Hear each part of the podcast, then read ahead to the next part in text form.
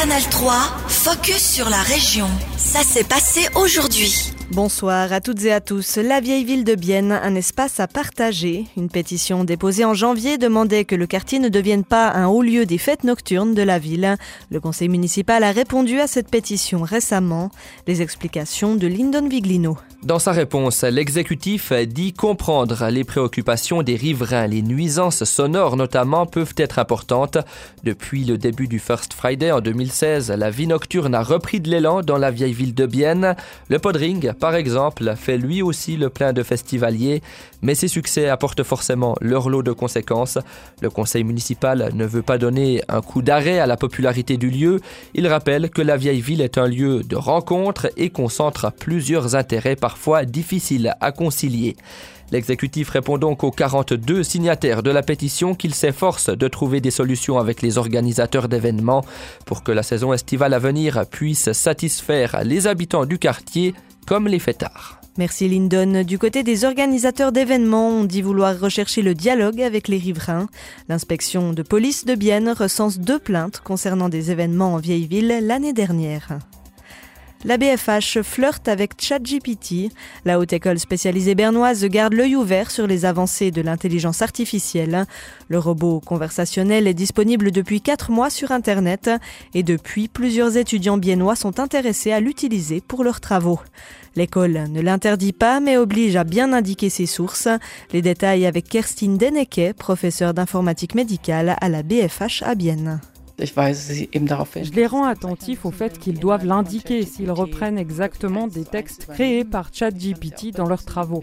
Mais certains l'utilisent aussi simplement pour avoir un premier brouillon et surmonter un blocage dans l'écriture. Dans ce cas, ils doivent le citer parmi les outils utilisés comme leur moteur de recherche ou leur logiciel de gestion bibliographique.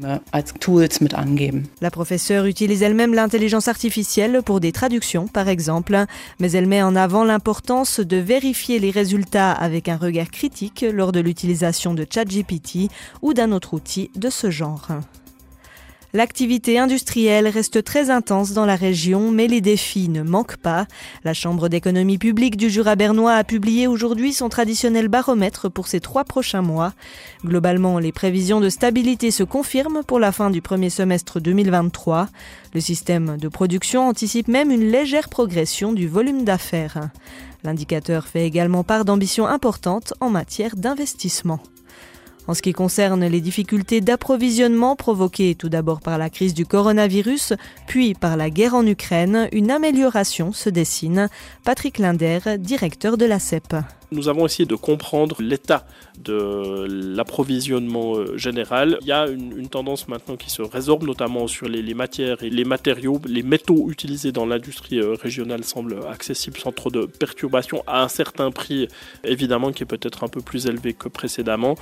Les composants électroniques, euh, ça reste compliqué. La dimension internationale des activités joue une grande part dans cette complexité, mais c'est particulièrement dans le domaine des composants électroniques que la situation reste critique. Ça induit un certain nombre de conséquences pour l'industrie euh, régionale en termes de prix, en termes d'allongement de délai de développement, en termes de complexité de développement également. Et là, il n'y a aucun signe d'amélioration qui est prévu. Et donc, c'est susceptible, entre autres, d'affecter l'efficience de l'industrie régionale dans une phase qui est positive, il faut le souligner. Patrick Linder indique aussi que le manque de personnel reste une entrave majeure pour les entreprises de la région. Nouvelle structure, nouvelle présence en ligne et nouveaux cours de formation. L'Université populaire du Jura bernois souhaite débuter le printemps avec une image plus moderne. L'UPJB est née de la fusion des sections de Moutier, Erguel-Tramelan et Lanneville-Plateau de Diès en 2021.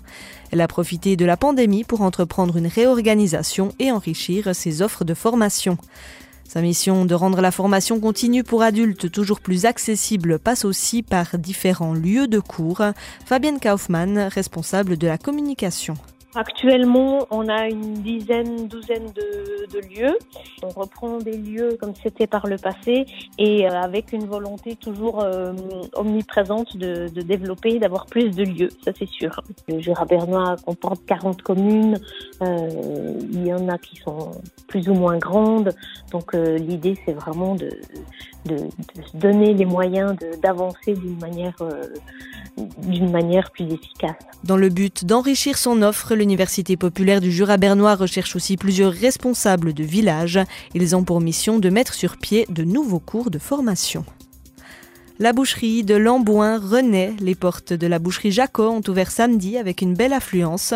Une centaine de steaks vignerons écoulés pour la fête d'inauguration. À la tête de la nouvelle enseigne, Jimmy Jacot, 24 ans, des Ponts de Martel. À la recherche d'un endroit pour établir son premier commerce, il est tombé sur la boucherie du Lion Rouge à Lambouin. Depuis la retraite de Franz Bartholomé fin décembre, le magasin était resté fermé. Il a désormais un repreneur. On écoute Jimmy Jacot. Bah, c'est vrai que j'ai toujours voulu me mettre à mon compte déjà. Et puis, euh, ben, c'est vrai que je cherchais des, des, commerces à louer ou bien reprendre des fonds de commerce.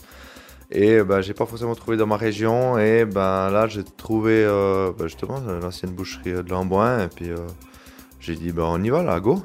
et puis, c'est vrai que tous les, gens, euh, tous les gens du village ou même alentour sont super contents de, nous avoir ici euh, samedi 1er euh, avril. Là, ils nous ont super bien accueillis. On a vraiment fait beaucoup de, de monde au magasin. Ils ont dit euh, c'est vraiment top. Quoi. Ils étaient super contents. Sur quels atouts est-ce que vous allez miser pour attirer les clients? On essaye de toucher toute la clientèle, voilà, les personnes âgées, les jeunes aussi, les jeunes couples. Voilà, hein, ben, comme dans ma banque, j'ai mis aussi des choses faciles à cuisiner, des choses qui sont un peu plus lentes à cuisiner. C'est vrai qu'il y a vraiment pour tout le monde. Ici, on a toute une épicerie aussi.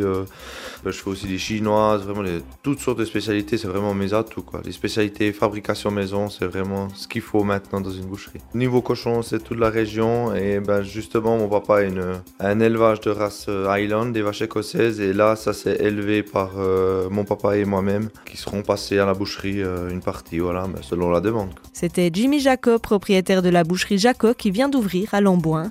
Retrouvez son interview complète sur notre site à jour.ch. Canal 3, focus sur la région. Aussi disponible en podcast sur Spotify et Apple Podcast.